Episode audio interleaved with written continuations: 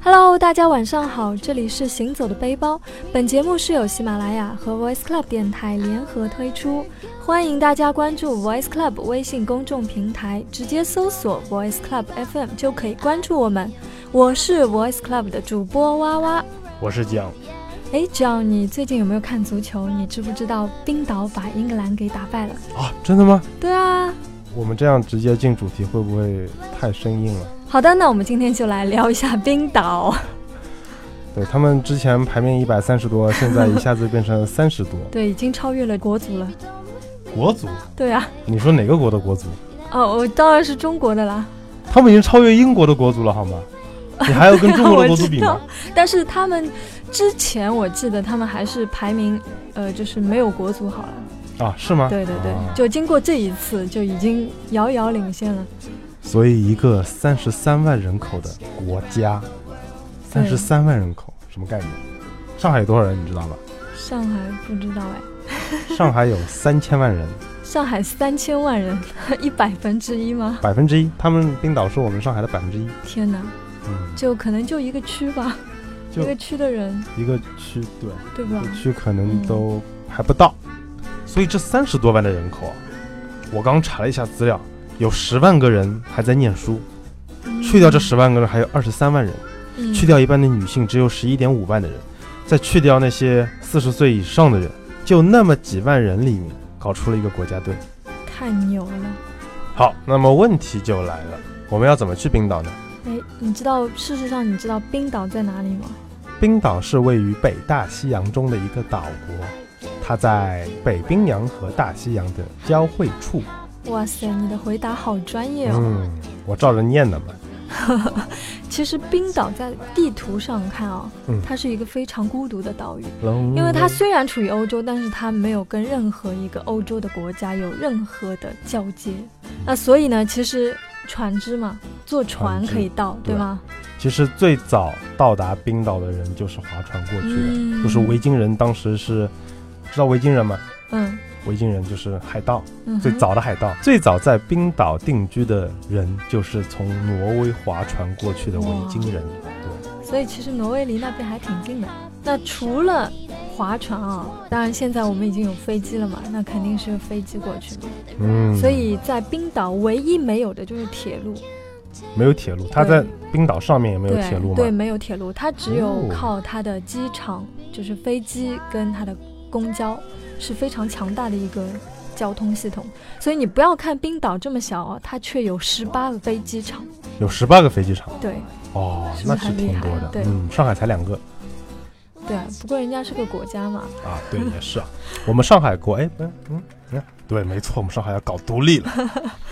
嗯，然后那我们怎么去冰岛呢？其实从呃，比如说欧洲的哥本哈根啊，然后赫尔辛基啊、巴黎啊、阿姆斯特丹、法兰克福，这都是非常常见的转机城市。哎，赫尔辛基是哪里？芬兰吧，嗯对，是芬兰的首都。芬兰的首都。你刚念太快了，我让大家听清楚。 OK 嗯 OK，那其实从比如说从我们中国过去，那肯定是要转机的，对，没有那啊直达。没有直达，嗯，对，所以这个过程还是蛮长的。然后呢，机票的话，来回基本上是在呃接近一万块左右，如果是廉价航空，就是很便宜的话，也要对也对要对也对要一万对块，对，也要一嗯接近一万块了。接近一万块。对，大家这个可以跟，就因为不同的季节，可能它的一个机票也会有浮动嘛。嗯。如果说就选择廉价一点的航空，那基本上都是这个价格。一般大家去冰岛的话，都会去它的首都嘛，你知道它的的首都？都对，它的首都是丹麦，哎不对，它的首都是哥本哈根。它的首都是雷克雅未克。雷克雅未克 r e y a v i k 哦，你的发音很标准啊， Scandinavia，Scandin，这是什么地方哦？你知道 Scandinavian 吗不知道。 Scandinavian 就是这个要怎么说？Scandinavian 好像中文就是直译过来了，嗯就是斯堪德内维亚。嗯，它就是这要怎么说？它就是日耳曼语系的几个国家，那就是挪威、丹麦、瑞典、芬兰和冰岛。哦，是他们的们语言吗？呃，不是，就他们那五个国家的总人嗯就称为 Scandinavian，就是、哦那个地方的人，对这这五个国，就是所以就不是对呃就 Iceland 对，就比如说你 Iceland 你要在那一块地方要去套近乎的话，比如说我是丹麦人，你是冰岛人，嗯。我跟你套个近乎的话，嗯，那如果在中国的话，啊大家都中国人嘛，啊或者是大家都丹麦人嘛，啊那丹麦人跟冰岛人怎么套近乎呢？We're all Scandinavian，Scandinavian，啊，Scandinavian 对。啊，我故意带一些那个冰岛人的口音啊口音， ，Scandinavian 所以冰岛它其实是有自己的语言的，啊，对，虽然他才嗯三十多万人，但是他有冰岛语，对，而且据说就是你刚才说的，就是它从那个日耳曼系的那个发展过来，它是这个语言是最最难的，啊，是吗？就是日耳曼语系里面最难的一门语言，应该属于是非常难的啦，反正就是，好吧？嗯，哦嗯具体我也不是很清楚。所以我其实也查了很多攻略，其实也没有提到说要在那边用什么语言交流，不啊，其知道实不知道英文能不能听懂。英文肯定可 以可了。以，啊他肯们定可以的。我刚刚说的 Scandinavian 这五个国家，你在那边用英文基本都是可以的，嗯，对，因为他们从小都会有呃有放英文多的语。言的环境，对，就嗯就是学习很多的电视节目啊、卡通片啊都是英文的，所以他们啊从小就会学习英文。 OK，所以毕竟你想一下，他们才三十三万人的人口，如果说他们只说自己的语言的话，会很无聊的。对他们只能和三十三万人交流。啊，对不，像你如果会说个上海话的话，你就可以跟几全千上万海的人人交流。对，所以他们必须要学英语啊。嗯嗯，好，确实，那解决了语言问题呢，去冰岛你需要准备的其实是申根签证。哦所以申根签就可以了。啊对，那你知道英国最近脱离了欧盟吗？ 哦我知道啊，所以以后英国都不能用申根签证了。对，你看英国一脱离，马对啊，马上上就就输球。输球了。那么问题就来了，你又可以来了坐飞机去冰岛，嗯。你可以坐船去冰岛。对，哦，其实这里刚刚说到没有说坐船怎么去嘛，因为嗯坐船的那个太复杂了，就是它其实也是要通过中转。哦，对，不要坐船 去啊，各位听众朋友们，千万不要坐船去，我觉得还是挺危险的，因为对对对，因为挺远的。以前最早的时候，维京人是没办法抱着侵略的想法，我要吃东西，我要我要黄金，对它是啊没有办法的。 对，然后他是绝，对而且他触不是风滑过去，他是那个靠风吹 过去，所以嗯，尽量不要去那边，又是北冰洋的，又是大西洋的，嗯，还是坐飞机吧啊。嗯，对，飞机相对来说会比较安全一点，也比较便利，因为那边其实飞机的那个航班蛮发达的。嗯，嗯他们有冰岛航空。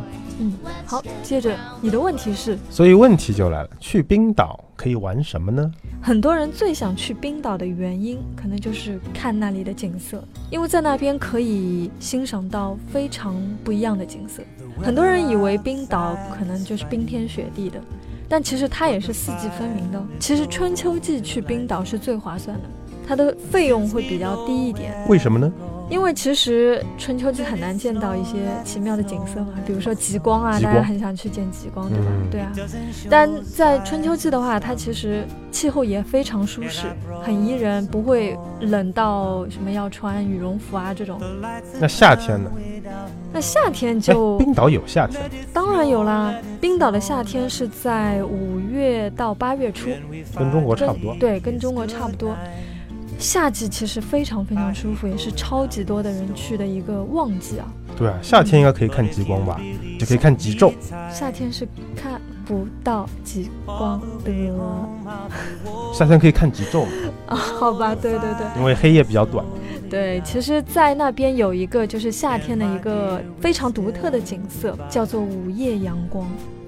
午夜阳光就是到了半夜还是有太阳。对，因为他们那边日照特别长嘛，那当然还是会有日落和日出嘛，对，但中间相差的只有几个小时。所以看完日落就看日出。对，马上看日出，所以那边非常适合一些，比如说喜欢看日出啊，想去过过瘾的，然后还有一些摄影爱好者。那其实从八月底就可以看到极光了。八月底就是等夏天过完开始。对，其实，在春季的话，也不是说不能见到极光，它在冰岛的春季是四月到五月，也很短。嗯，然后四月下旬以前，其实也可以见到极光的。那也是因为冰岛的冬季是从十一月到三月嘛，所以冬季刚刚结束一点点的时候，还没有完全入春的时候，所以从八月底一直到三月都可以看到极光。对，从八月底到四月初，那可能比较推荐的是十一月到三月嘛，因为冬季比较容易看到。嗯，然后冰岛的气象局非常的有人情味啊，他们有专门的极光预报板块。哦，所以会告诉你今天哪里会有极光，哎，就好对像在中国，哎，今天哪里会下雨，啊，他们对跟对你说今对，天哪里有极光。他们有额外的这个板块是专门播这报里的极极光光的。是绿色的，那里的是紫色的。对，它会通报一些极光的强度，还有各地方云层的一些厚度嘛，哦然后让你去选择最适合的地方，因为在不同的地方看到极光也不一样嘛，嗯，所以会有很多个观测点。那除了极光之外，还有什么好玩的呢？其实，在冬季还有一个很好的去处，嗯就是去泡温泉。在冰岛泡温泉。哎，对了。哦，你知道冰岛的它是一个地貌环境是怎样的吗？有很多火山，对，而且是活的，活火山。活火山，所以它也让冰岛成为这个世界上温泉最多的国家。那还有呢？冰岛还有什么比较好玩的东西？在冰岛还可以骑冰岛马，不知道你有没有听说过？哦，冰岛马，冰岛马还是蛮有名的。对，冰岛马是还蛮特别的一个品种啊，因为它个子比较矮小，嗯，然后呢毛发又很长，是金黄色的，很好骑，所以妹子们也不用害怕会就是有那种马的野性啊，它其实很温顺的，它很温顺，对个子很小，然后速度又很慢，对然后长得又很漂亮，就很萌。舒服，嗯，而且，你知道为什么所有的冰岛马都是这样子吗？嗯因为它们是近亲。近就是亲也能长那么美吗？对，因为他们，你看，所有的马都是这样子，没有他们冰岛马和其他的地方的马一看就会有嗯不一对样，完全不一样，因为他们其实，在公元九百多年的时候就制定了一项法规，就是为了保证他们冰岛马血统的纯正，他们禁止所有一切外来的进口马，嗯就是所有的冰岛马只能和冰岛马交配。啊，繁殖。对，然后一千多年以来一直都保证了这个血统的一个尊贵。所以真的是很高贵的血统。啊嗯，就哪怕说你一匹冰岛马出国参加了什么赛马锦标赛，嗯，只要你出国了就不能回来了，哪怕是获奖了，嗯获奖了也不能回来。对不起，好惨啊呐、你得了第一名还是不能回家，因为为了，呃，保证这个不被杂交嘛，对，吧？ 或者那个病菌之类对的，嗯。所以呢，在冰岛骑到的马，大家请放心，一定是非常纯正的、正宗的冰岛马。对，没有假货了，完全没有假货，你 想找也找不到假货。对还有呢，还有的话，其实冰岛的旅行景点很多啦，还有像冰湖，你可以去看蓝冰洞。它其实，在冬季去看会比较好，因为每一年或者说是每一个时段的蓝冰洞都不一样，好，所以大家可以去网上查一下这个叫蓝对冰洞。可以去搜一些图片啊，然后你可能会很着迷。然后这个呃蓝冰洞要提醒大家一点是，还是要跟团去，不然的话自己是很难发现的。大家最好是抱团去参与这个项目。那除了这个呢，还有像冰川徒步啊，也是在冰岛比较有意思的项目，也是很特别的一个项目。因为在那边的一个斯维纳冰川呢，是《星际穿越》和《权力的游戏》的取景地，斯维纳冰川。所以像超级 fans 可以去那边观摩一下，体验一下。那其实啊，在这边也要建议大家，不管你是去徒步也好，泡温泉啊，或者看瀑布啊之类的，建议大家，即使你不在国内抱团去的话，也建议到了当地和那边的地接去联系一下，因为冰岛的人非常少，万一这个中间出了一些就是状况，或者说遇到危险。如果你只是只身一人，或者是三五个好朋友一起去的话，其实是没有人可以帮到你们的。对，哪怕你报警的话，整个冰岛的警察也就一千个人不到，一千个人，三十三万人里面一千个人是对吧？警察，三十三万个人里面，一千个人是警哇察，塞已经很好了。就像我刚刚说，他们连自己的军队都没有，他们连国防都需要挪威和丹麦来帮助他们。他们自己只有一个冰岛海岸警 卫队，好可爱哦。对，所以就大概一百个人。嗯，呃，一般他们这个警卫队的话，就是会做一些海上的一些救护工作。但是你别小看了这些冰岛海岸警卫队、精英队精英队，对他们甚至于之前哎你知道鳕鱼战争吗？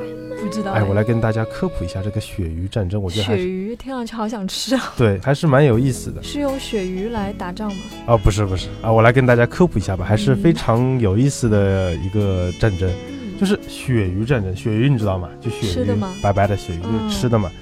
为什么叫鳕鱼战争呢对？啊，为什么呢？因为以前他们为了鳕鱼而打过仗，哦，就是为了争夺鳕鱼，争夺鳕鱼之战，其实就是哇塞其实就是冰岛和英国那个时候他们打的仗，就是在一九四四年的时候，冰岛从丹麦的统治下获得独立了。那你被别人控制有被别人控制的好处，你独立了，你现在什么事情都要自己来啦，你要想办法自己赚钱吧。嗯，哎，然后他们周边都是海嘛，那他们就想，那要不我去钓鱼吧，钓完鱼去卖嘛，卖了就可以换钱，换了钱就可以来建设我美丽的国家。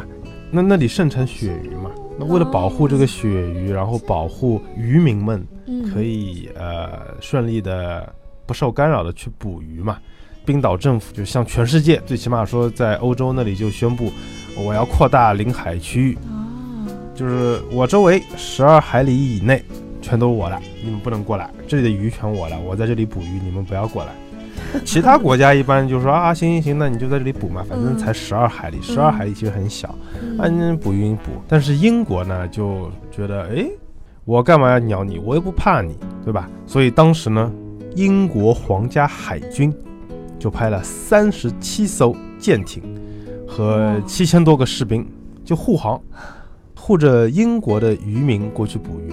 嗯，那当时你想，冰岛，冰岛又没有军队的，对啊，那个时候丹麦也撤走了，他只有自己的一些渔民，然后武器呢就是一些一些小土炮，就是而且冰岛人口那么少，对吧？我怎么跟你打？能来打仗的也是一些渔民，但是冰岛人民倔强啊，任性啊，装备没你好，人没你多，我还是要跟你打，我打不过你也要跟你打。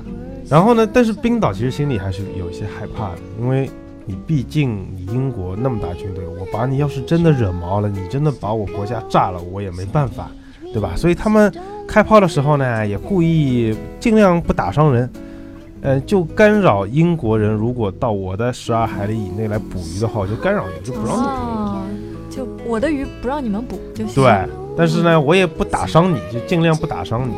嗯，那英国后来也被烦死了，也想想，哎呀，本来本来你也就就那么点点地方，哎，算了，就给你补吧。嗯，后来就同意了，说那个行吧，那你十二海里我就不来干预你。但是那个时候，哎，冰岛想我这个骚扰一下你，你怕 了吧？得到了甜头得。到了甜头说，哎，不行了，我现在十二海里我不满足了，我要扩张到五十海里。哇塞，突所以然一下子胃口变得好大对，所以这时候就是第二次鳕鱼战争就爆发了。啊！然后又打，又继续打。 他不但要打，他还说我要跟英国断交，对吧？因为他们都是北约的那个成员国嘛。嗯，其实真打起来也很烦，你英国明显比冰岛厉害，然后你真的打得很厉害的话，其他国家肯定会来干预，嗯，所以英国心里也会有点怕。再加上冰岛耍无赖，说不行，你跟我打，我就跟你断交。冰我岛还蛮有意思对，的。我不跟你好了，对吧？所以后来就、啊、行吧，行吧，给五十海里，五十海里。嗯，然后呢，冰岛还不满足还是不满足。哇！他在过了大概又过了几年，他说那个不行，我这个五十海里内我这个捕鱼都捕完了，我我要扩张到两百海里。不过他说的也有道理啊，补完了呀，那没办法啊。对，他要扩张到两百海里，哇塞，又翻了一四倍啊！那英国又不爽了，然后又打了，然后打了大概又打了半年不到吧，总共打了有三次，最后的结果是什么呢？这就是鳕鱼战争的价值和意义所在。那最后的结果就是，在第三次鳕鱼战争打到一九七六年的时候，欧共体等得不耐烦了，所以呢，后来就公开宣布，欧洲各国的海洋专属区域均限定在两百海里。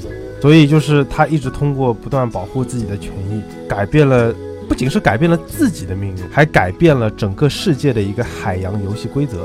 哇塞，那冰岛其实对整个世界的一个海洋的这种就管理哎是管理是有贡献的。是的，没错。哇塞，这么神奇的一个国家，竟然是不仅如此啊，在四十年后的今天，冰岛人民再次战胜了英格兰。果然有一套啊！一群心机 boy 啊，等了四十年才来报仇。 不过说真的，我觉得冰岛人民的这个精神的确值得让人学习。如果大家有兴趣去网上查一下冰岛在过去的几十年间为了足球做了哪些改变的话，你们就会知道，他们今天在足球上所获得的成就，并不只是爆个冷门那么的简单，是通过他们不懈的努力而达到的。嗯，那我们今天分享了一些关于冰岛的资讯，希望大家喜欢。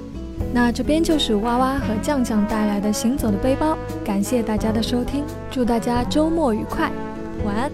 晚安。